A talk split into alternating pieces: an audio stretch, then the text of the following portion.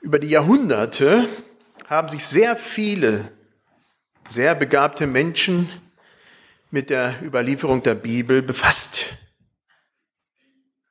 Sie wurde schon sehr früh in verschiedenen Sprachen übersetzt. Damit wurden ganze Sprachen entwickelt und auch verschriftet.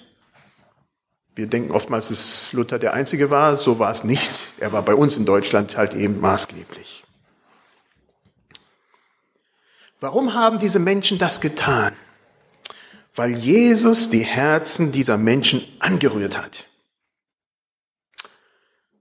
Wulfila, ein früher Missionar, hat um circa 350 nach Christus die Bibel ins Gotische übersetzt und dabei auch die gotische Sprache äh, entwickelt, zumindest in der Art und Weise, wie es dann auch sich äh, verbreitet hat. Er war der erste bekannte Missionar, der nördlich der Alpen ging, um den Goten damals diese gute Nachricht zu bringen. Das hat ihn getrieben. Vor kurzem waren Britta und ich oder wir als Familie in Tschechien und da ist Jan Hus auch so ein Beispiel. Um 1400 hat er in Tschechien die Bibel ins Tschechische übersetzt und auch dabei das Tschechische zusammengeführt als Sprache. Und wir haben seine Statue da in Prag auf dem Markt bewundern dürfen. Ihm war es ebenfalls ein ganz tiefes Herzensanliegen, dass sein Volk die Bibel in ihrer Sprache haben sollte, damit sie Christus finden können, damit sie das Leben finden können. William Tyndale übersetzte aus dem gleichen Grund die Bibel ins Englische. Es gab es schon im Englischen, aber er arbeitete nochmals aus den Urschriften heraus, aus Griechisch und Hebräisch und dann ins moderne Englisch, damit auch wieder die Menschen dieses wichtige Wort, die Bibel, verstehen könnten. Auch heute sind viele Menschen bereit, für die Bibel und für Jesus Christus alles, alles zu geben. Besonders in Ländern, in denen man so leicht nicht an die Bibel kommt. In Ländern, vor allem, in denen die Bibel verboten ist. Wir kennen diese Gedanken bei uns nicht so stark. Die Bibel ist für uns frei erhältlich in allen möglichen Übersetzungen und Sprachen.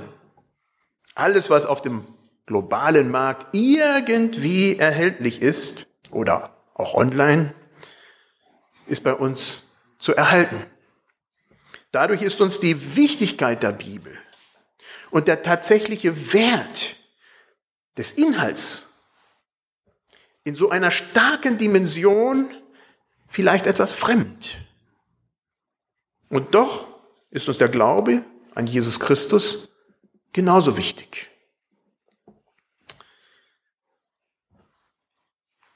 Ich hatte hier, da, Dankeschön, du hast schon weitergemacht.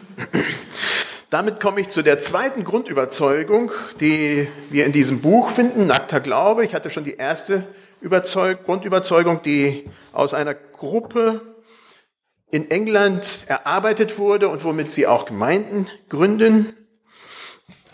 Ähm, da komme ich zu diesem zweiten Punkt, da steht, Jesus ist der Dreh- und Angelpunkt der Offenbarung Gottes.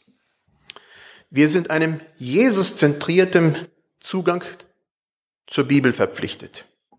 Zugleich ist die Gemeinschaft der Glaubenden unser primärer Kontext, in dem wir die Bibel lesen und über die Konsequenzen für unsere Nachfolge entscheiden.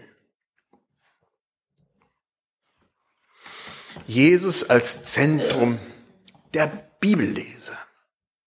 Die zentrale Frage für uns ist, wie lese ich die Bibel?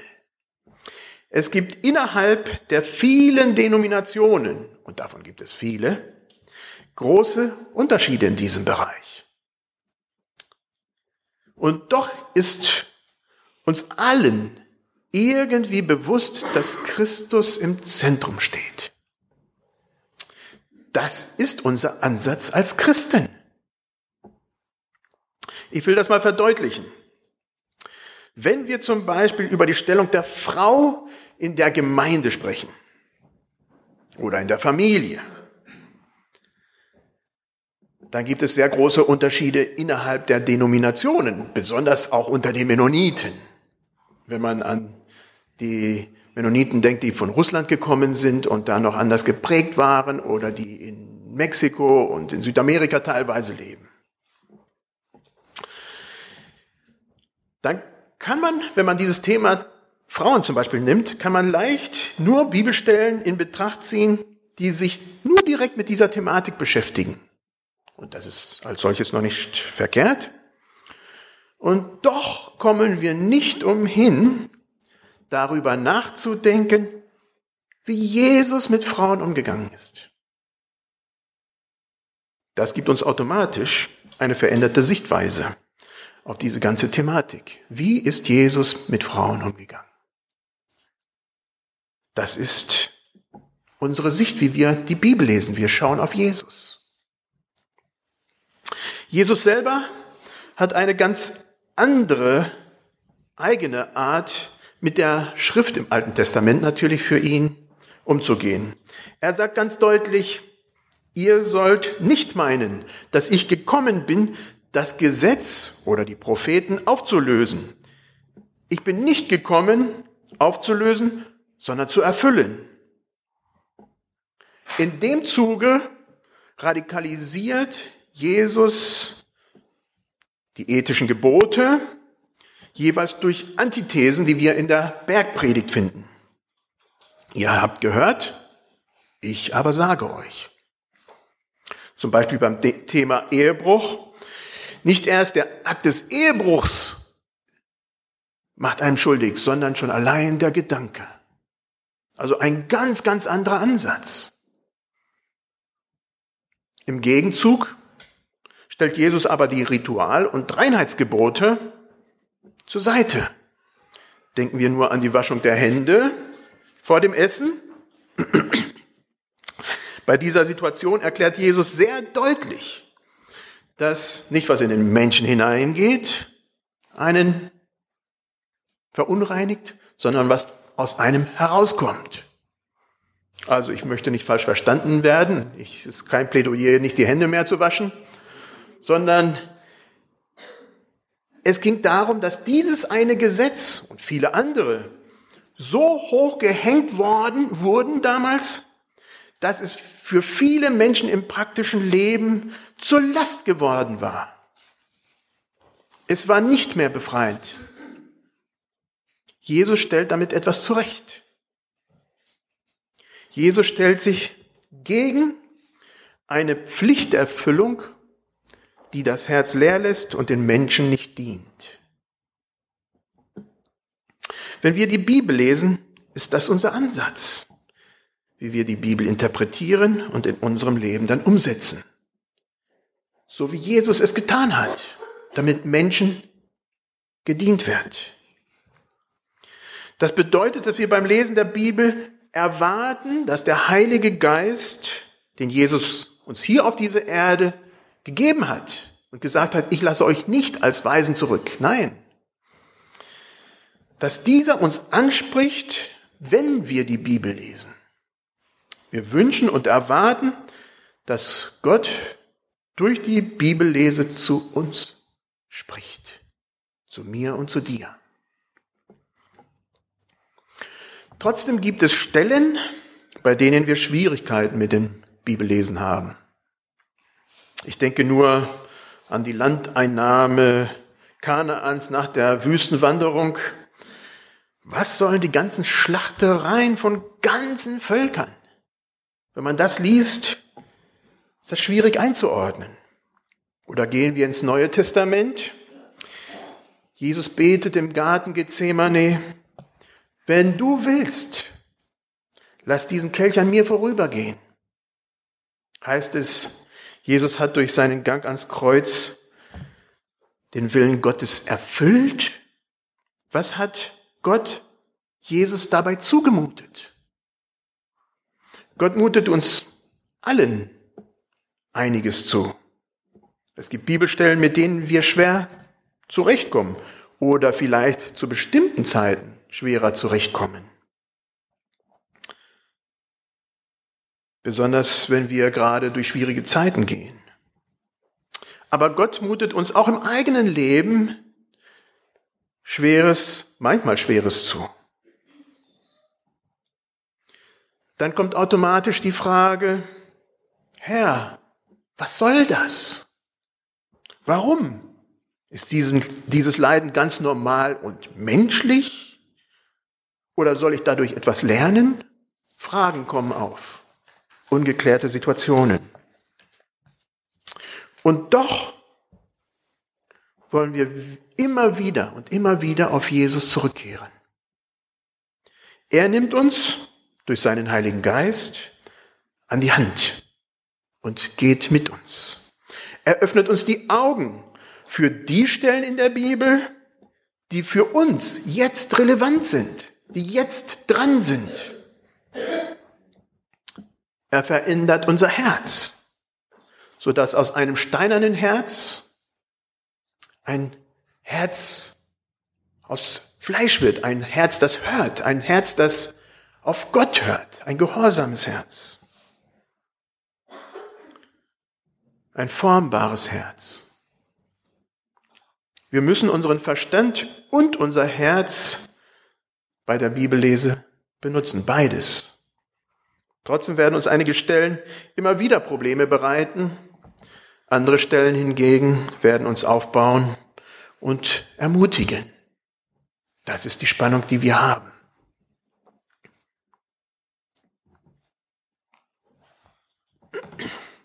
Ein weiterer Punkt, der für uns ganz wichtig ist und der auch in dieser zweiten Glaubensüberzeugung vom Buch Nackter Glaube festgehalten wird, ist die Gemeinschaft der Glaubenden. Wenn wir die Bibel lesen, dann nicht losgelöst als einzelne Individuen. Zumindest nicht nur. Nein, wir lesen die Bibel auch in Gemeinschaft. Wir überlegen als Gemeinschaft, was die Bibel uns heute zu sagen hat. Wir überlegen gemeinsam, was wir von all dem, was da drinnen steht, jetzt umsetzen sollen oder wollen. Wir überlegen gemeinsam, in welchem Bereich unsere Welt unheilvolle Wege geht und wie wir Akzente des Lebens, des Heils in diese Punkte hineinbringen können. Ich will mal zwei Beispiele geben. In einer, Welt des Individualismus finden wir in der Gemeinde echte Gemeinschaft. Familie. Hier hilft einer dem anderen, hier schaut einer nach dem anderen. Natürlich kann sich nicht jeder um jeden kümmern, darum geht es nicht. Aber doch wird insgesamt darauf geschaut, dass irgendwie doch alle irgendwie mitgetragen werden. Als ich vor ein paar Wochen die Gemeinde in Halle besucht habe, dann war das die Kernaussage der Muslime, die zum Glauben gekommen waren. Hier finde ich Familie.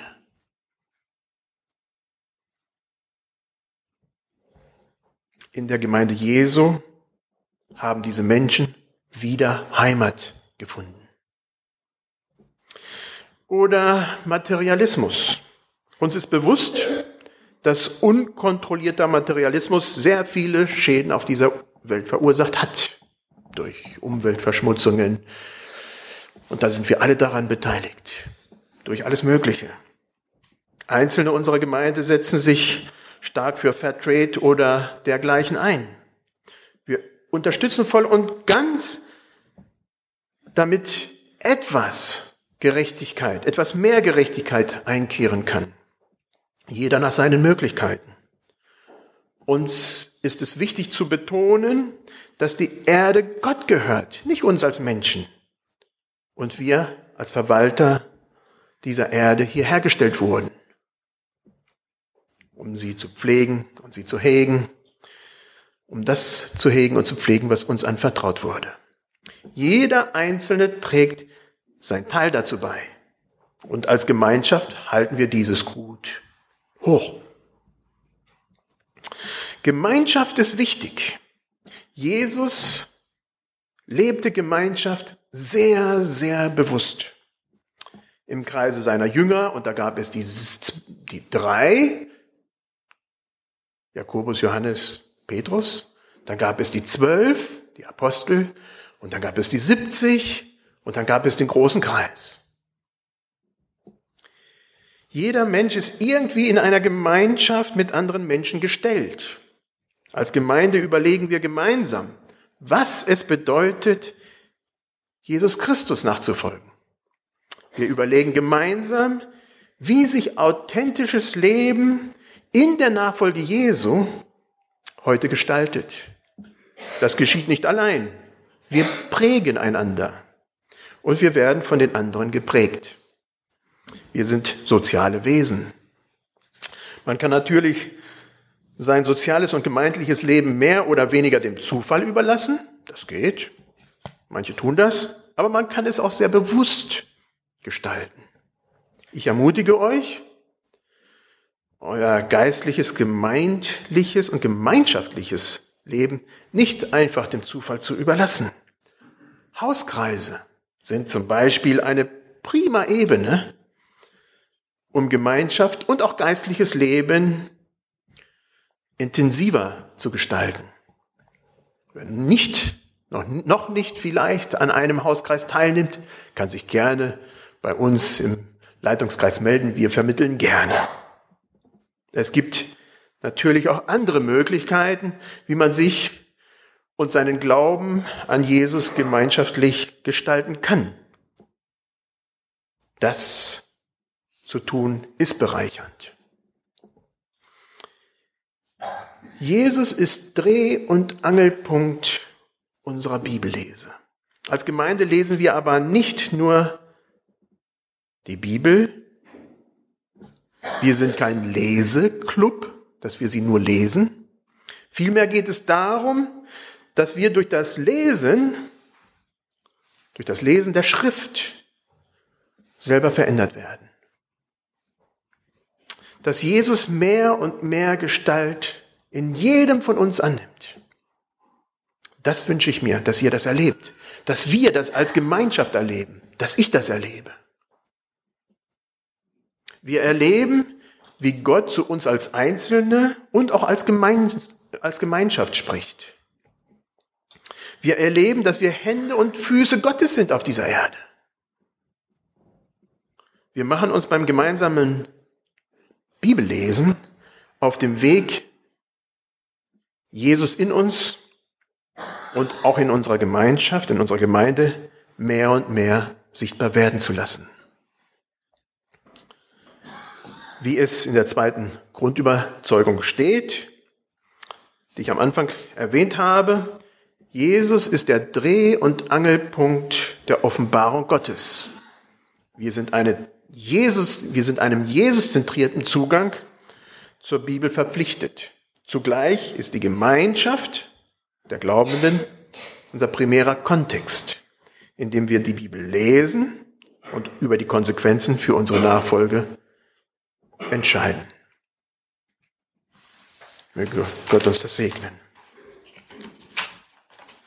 Lasst uns soweit möglich aufstehen zum Gebet.